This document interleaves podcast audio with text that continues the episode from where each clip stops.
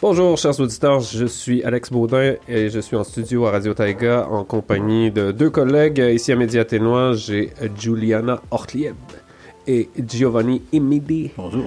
Euh, on se fait une petite mise à jour euh, des, des affaires euh, de la semaine et euh, tout d'abord on va, on va parler euh, des journées de la radio qui ont eu lieu à Québec euh, du euh, 9 euh, au 11 novembre et on avait un envoyé spécial qui va nous rapporter un peu ce qui s'est passé là-bas. Tout d'abord, Juliana, qu'est-ce que c'est que les journées de la radio? Alors, les jours de la radio, c'est un, événement annuel organisé par l'ARC, l'Association des radios communautaires du Québec. Euh, je suis allée à la 23e édition, c'était l'édition de cette année. Donc, comme tu as dit, ça s'est déroulé du 9 au 11 euh, novembre. Et euh, j'ai pu y aller, et Nicolas, directeur de Média Ténois, a aussi pu s'y rendre grâce au soutien du, du gouvernement du Québec dans le cadre du programme d'appui à la francophonie canadienne. Donc c'est vraiment c'est plusieurs jours où il y avait euh, plus d'une trentaine de radios communautaires euh, francophones euh, de tout le Canada qui se sont réunis. Ah, donc c'est spécifiquement pour les radios communautaires, c'est pas les radios commerciales qu'on retrouve là-bas. Euh, si, il y avait des radios commerciales aussi, mais je dis radios communautaires parce que j'ai rencontré pas mal de gens et je me suis dit, ah, on n'est pas seul. Oui, c'est ça, t'as découvert une fraternité, une collectivité. euh, Ouais, il y avait pas mal de choses qui étaient organisées, et puis euh, notamment des rondes de discussion où on a été un petit peu mis par groupe euh, de radios qui, qui vivaient euh, les mêmes expériences, donc à la fois euh, francophonie en milieu minoritaire ou euh, éloignement. Donc c'est vraiment bien de rencontrer des gens et, et de se dire voilà, on n'est pas seul, on a les mêmes, les mêmes défis ou alors des défis différents mais qu'on comprend être majeurs dans leur vie. Donc c'était vraiment, vraiment bien de rencontrer des gens de, de ou de BC ou de Falaire en Alberta? Ouais, mais en tout cas, c'est sûr que chaque, chaque euh, région a ses, ses propres euh, réalités, là, euh, géopolitiques, si on veut, ou financières, ou parce que est-ce que c'était toutes des, des, des radios euh, communautaires en milieu francophone minoritaire?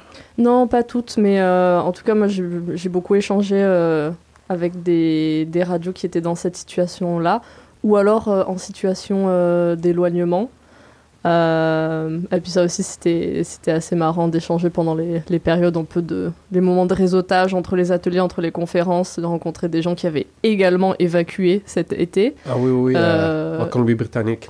Ah ouais, et puis ce- euh, j'ai rencontré euh, des gens, de, une personne d'une radio dans le nord du Québec, où il y a 160 habitants. Euh, actuellement, le nom de la ville et de la personne m'échappe, mais je les ai, je, je le, je le connais. Puis il a dû évacuer, puis il savait pas que nous à Yellowknife on avait, on avait dû évacuer aussi. Puis je pense en fait on a été pas mal à, à devoir évacuer cet été, puis on n'était pas trop au courant de dans qui d'autre Mm. traversait cette, euh, cette épreuve sympathique. euh. Ouais, c'est ça. Puis ça, en tout cas, ça, ça, ça, nous rallie euh, d'une certaine façon. C'est comme euh, quelque chose qui, qui, qui- que tout le monde a vécu ici à Yellowknife, en tout cas, puis euh, qu'on a en commun, puis de, de pouvoir avoir d'autres gens, euh, rencontrer d'autres gens qui ont vécu quelque chose de similaire, quoi que c'est, sûr qu'ils sont Ouais. peut-être pas à 2000 km de la ville la plus proche. Ouais, mais- peut-être pas, mais c'est vrai que c'était intéressant aussi dans le sens de, de parler un peu de notre mandat et puis euh, de ce devoir d'informer la communauté malgré les. Enfin, peu importe ce qui se passe en fait, de devoir euh, rester actif et au courant et être capable de, de donner de l'information, euh, peu importe euh, les moyens qui sont mis à notre disposition ou les- l'environnement dans lequel on est. Donc, vraiment pour le côté. rencontre et échange avec des, des personnes voilà, qui, qui vivent ces mêmes réalités. C'était vraiment super les, les jours de la radio. Est-ce que, moi j'ai j'ai deux questions qui me Ouais. brûlent un peu. Là. Euh, premièrement, est-ce que, est-ce que toutes les radios communautaires ont un mandat d'information? Euh, ça, franchement, je suis pas au courant. Mais euh, je pense que il y a vraiment le. En tout cas, ce qui a été mis en avant, c'était vraiment le, les liens avec la communauté. Ah, voilà. Alors. Donner la parole à la communauté. Ouais, exactement. Le mandat d'information, il a été abordé, mais disons que, en tout cas, quand j'ai échangé avec des petites radios, c'était beaucoup plus les activités qui étaient organisées avec la communauté, l'implication, par exemple, de de personnes âgées ou euh, de, de, jeunes enfants dans, les, dans le, le média local. Euh. Oui, c'est ça, on parle, dans le fond, c'est de l'information micro-locale. Oui, exactement. Oui, c'est dans le micro-local. L'autre question qui, qui, qui, me chicote, puis dans le fond, peut-être que tu as plus d'informations à ce niveau-là, mais c'est quoi l'impact euh, de, de l'intelligence artificielle sur les radios communautaires? Parce que moi j'ai entendu dire que euh, peut-être que je pourrais être remplacé comme animateur par euh, un automate. Est-ce que c'est possible? Bah, on a eu pas mal de conférences euh, sur l'évolution des, des, pratiques, l'évolution de l'écoute ou même du travail à la radio, du travail journalistique en général. et puis alors disons que la conclusion c'est il faut pas s'inquiéter, on va pas être remplacé tout de suite. Euh, justement, la tendance euh, pour les radios communautaires, elle est plutôt euh, à la joie et au soulagement parce que les gens sont à la recherche d'une voix familière, ils sont à la recherche d'une relation plus humaine avec leur, leur, radio communautaire, leurs médias locaux. Et disons que là, on n'est pas vraiment dans l'ère du euh, je veux qu'une voix euh, d'intelligence artificielle me, me, donne les nouvelles. Après, il y a pas mal de gens qui ont fait des choses intéressantes avec, juste pour montrer à quel point c'était effrayant euh, de, de qualité, les nouvelles voix d'intelligence artificielle. Il y a quelqu'un apparemment aux États-Unis qui a, qui, a, enregistré toute une émission avec sa propre voix, mais passée dans une intelligence artificielle. Et du coup, euh, la personne faisait euh, la présentation de, son émission avec elle-même, mais en version robot. Donc euh, voilà, il y, a pas mal de choses qui peuvent être faites, mais pour l'instant, on n'est pas du tout. Enfin, les gens recherchent pas ça. Donc à partir du moment où les gens veulent pas ça, je pense qu'on n'a pas de, de, soucis à se faire. On n'est pas encore menacé. Pas encore. On n'est pas encore dans 2001 l'Odyssée de l'espace. Mais, mais, toi, Giovanni, qui est, qui est responsable de l'information d'un quotidien, ben, d'un hebdomadaire. Euh, francophone euh, ici à Yellowknife. Est-ce que tu vois des opportunités ou des défis ou même des dangers qui pourraient être liés à l'intelligence artificielle euh, dans le milieu de l'information? des dangers, j'en vois pas vraiment.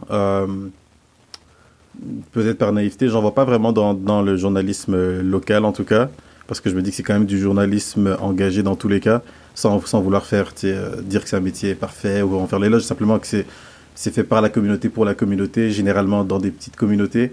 Donc je pense qu'il y a quand même obligé, aussi quand même obligé que soit, y a un certain engagement, sans parler de passion. Donc c'est quand même d'humain à humain. Là où je vois, donc je vois pas trop de danger au niveau d'être remplacé par euh, euh, des, robots qui feraient notre travail. Par contre, ces robots-là, ces bots-là peuvent nous assister dans le travail. Et ça, c'est il y, a pas mal d'opportunités là-dedans, notamment dans la recherche. Euh, parfois c'est très compliqué de trouver certaines certaines informations c'est très compliqué de, voilà, de trouver certaines sources. Euh, et, qu'on peut, voilà, et je pense que ça, ça, aide, ça facilite le processus au final. Puis, si ça existe et qu'on peut s'en servir euh, de manière éthique, évidemment, moi je pense que ce sont, sont, très bons outils c'est pour, euh, pour les journalistes. Mm-hmm. Est-ce que justement ça pourrait accroître la capacité de, de, production de nouvelles d'un petit journal qui n'a pas beaucoup de ressources? Oui, définitivement. Euh, bah déjà, on peut, euh, comme je dit, là, ça, ça, facilite la recherche. Ça veut dire que le, là où la journaliste peut se, peut se concentrer sur d'autres tâches. Euh, là où la recherche l'aurait pris, par exemple, elle aurait pris, je sais, je sais pas moi, une heure, deux heures, trois heures, ben, cette recherche-là va être faite en quelques minutes et ils peuvent se concentrer. C'est plutôt de la délégation de travail, en fait, c'est plutôt ça. Pour c'est la délégation de travail, c'est de la gestion de ressources et ils vont eux maintenant se concentrer, eux, elles se concentrer sur d'autres tâches, peut-être pour aller conduire des entrevues, euh, euh, mieux faire leurs articles plus en profondeur. Après, bien sûr, il faut toujours, comme je dis, faire ça de manière éthique, avoir quelqu'un pour vérifier l'information, faire du fact-checking tout le temps. Mmh, mmh, mmh, ça. Ouais, pendant pendant les, les, jours de la radio, euh, il y avait pas mal de gens qui disaient qu'ils s'en servaient déjà dans leur médias. Euh, et notamment, bah voilà, pour euh, la recherche euh, un peu rébarbatif de ok les, les, informations de base quand on veut se lancer dans un article. Et puis aussi des fois quand ils n'avaient pas trop d'idées, quel angle Mhm. pouvait être utilisé. Euh, mais oui, en tout cas, euh, le consensus vraiment, c'était, euh, ben, il faut pas en abuser, il faut que ça reste de, fait de manière très régulée, euh, que la communication dans l'équipe, elle reste ouverte par rapport à qui fait quoi avec l'intelligence artificielle, pour être sûr que la production est, reste humaine. Oui, voilà. Par exemple, pour un, exemple simple, mettons que le, pro- le- le prochain rapport du GIEC sort, euh, il fait 68 pages. Euh, toi, t'es là, t'as as déjà euh, quatre articles sur le feu, euh, des interviews à gauche, à droite, et que t'as pas forcément le temps de, de te faire les 68 pages d'un coup maintenant. Ça veut pas dire que tu vas pas les lire, mais tu peux demander, dépendamment de la version que tu utilises, c'est payante ou gratuite, euh, à- tu peux uploader le document, c'est dire, est-ce que tu peux me sortir les, les, les, points principaux pour chaque page. Donc, ça te condense ça peut-être en 15 pages que tu pourras lire plus facilement. Après, tu vas quand même repasser dessus sur les 68 pages toi-même. Mais tu sais, ça facilite le travail. Encore une fois, c'est de la gestion de ressources, par exemple. Oui, puis j'imagine que c'est- un outil qu'il faut, euh, faut apprendre à utiliser parce que je sais qu'il y a du potentiel créatif aussi dans, dans, ces outils-là. euh, euh, d'écrire des histoires, d'inventer des qu'est-ce qui pourrait ressembler à être des faits historiques ou tu sais comme Ouais. on peut pas on peut pas se fier entièrement là-dessus pour la vérification euh, de, de, de l'information. Euh, non, non, non, pour plusieurs raisons. Déjà parce que c'est un, c'est un, c'est un, outil euh, qui est, dépendant, encore une fois, dépendamment de la version qu'on utilise, qui peut être daté. Là, par exemple, pour, prendre- pour prendre c'est le plus connu, ChatGPT, la, la version 2021, euh, euh, excuse-moi, la version que de la, que de la plupart des gens utilisent, donc GPT-3 ou 3.5, c'est une version gratuite. Mais cette version-là, limite, c'est donné à 2021. C'est-à-dire que tout ce qui s'est passé entre 2021 et le moment où toi tu fais ta recherche, ce sont des données qui n'existent pas. Donc soit le programme ne va pas le trouver, ne va pas, ne- va te dire qu'il ne trouve pas, soit dépendamment de comment tu de comment tu, de ce dont vous avez parlé, de comment vous avez parlé, peut même t'inventer des données, c'est par exemple. Donc c'est ça qui c'est toujours important d'aller rechercher. Euh, si tu utilises la version payante, qui est GPT-4, cette version payante utilise un accès direct à Internet, ce qui fait que là, elle va aller chercher des informations sur Internet. Mais même là, on connaît Internet. C'est t'as des, t'as des bons sites, t'as des mauvais sites, t'as des, t'as des fake news, t'as des gens qui qui font pas leur recherche, t'as des blogs qui sont pas forcément, qui sont peut-être pertinents, mais qui n'ont pas fait autant de travail de recherche que tu devrais faire. Donc dans tous les cas, qu'il faut quand même repasser par dessus pour euh, vérifier l'information que que le programme t'a fourni. Bon, ben, on comprend que la- l'intelligence artificielle joue un rôle important dans, dans les radios comme dans les nouvelles, mais euh, il y, a- il y a quelque chose d'autre aussi que, que j'aimerais aborder, que j'imagine ça, ça a été euh, mentionné euh, dans les journées de la radio, c'est euh, l'impact euh, de la décision euh, euh, que Facebook a eu de euh, bloquer le- les contenus euh, Oui. journalistiques communautaires. Comment est-ce que les radios euh, réagissent euh, euh, collectivement par rapport à ça. Alors ouais, la loi euh, C18 euh, qui a donné euh, une grande gifle à tous les médias au Canada. Bah, Il y a eu plusieurs réactions. Je pense la plus commune, c'était de se mettre à genoux, et de tendre les mains vers le ciel et de crier en disant non, pourquoi? Mais Oui, je fais ça encore, c'est vrai. Je me retrouve dans cette, euh, dans cette Ouais, position-là. Je vous entends euh, des fois dans la journée, dans les bureaux. Mais euh, on, a eu, euh, on a eu une présentation sur ça qui dédramatisait pas mal la, la décision de, de- de Facebook, enfin de, de Meta. Parce que finalement, la moitié des liens qui ont été partagés sur les réseaux sociaux, depuis l'existence des réseaux sociaux, personne n'a cliqué dessus. Et il y, a, il y, a des- il y a des radios, bon bah... Donc, euh, si je comprends bien, ça veut dire que c'est pas du trafic qui a été acquis nécessairement et que les gens n'ont pas cliqué dessus, mais n'empêche que ça donne une certaine visibilité à la nouvelle. C'est sûr là. que ça donne une visibilité, et puis genre c'est une manière de toucher les gens, d'atteindre les gens et de leur parler. Mais en fait, euh, il y a plein d'autres manières. Et puis, ce qui est bien avec les radios, les médias communautaires en général, c'est que ben, nous, on est la communauté. On est dans la communauté. Donc, euh, pour nous, c'est peut-être plus facile finalement de, de faire ce changement, euh, de sortir euh, de l'idée que bah, les médias sociaux, les réseaux sociaux, c'est il n'y a que ça qui peut nous aider à être en contact avec les gens. Et puis. euh, C'était comme une façon facile, directe pour les gens de- de- d'interagir avec nos contenus. ouais. Aussi, je, pense que ça nous donnait la possibilité d'avoir des vidéos aussi, puis de partager avec notre audience. Ça, c'est ça, c'est bien aussi. Puis, mais en fait, euh, cette décision, elle, elle- donne juste une sorte de, de coup de pouce, euh, presque, pour euh, qu'on s'adapte à une évolution, genre une tendance qui est en train de se produire actuellement, où les gens, ils sont plus forcément à la recherche de, de traîner sur les réseaux sociaux d'une chaîne euh, ou d'un média, d'une radio. Euh, mais qui ils recherchent un lien plus personnel, un, un lien plus individuel. Et il y a beaucoup euh, en ce moment de développement des. euh, bah, les gens qui vont vouloir euh, recevoir les nouvelles sur leur WhatsApp, sur leur Messenger, qui sont abonnés à une sorte de de chaîne téléphonique euh, comme quand on avait 12 ans et qu'on recevait euh, les, petits, euh, les petits messages si tu repostes pas ça à 10 personnes tu vas jamais tomber amoureux bah maintenant les gens ils recherchent ça mais avec les nouvelles tu sais.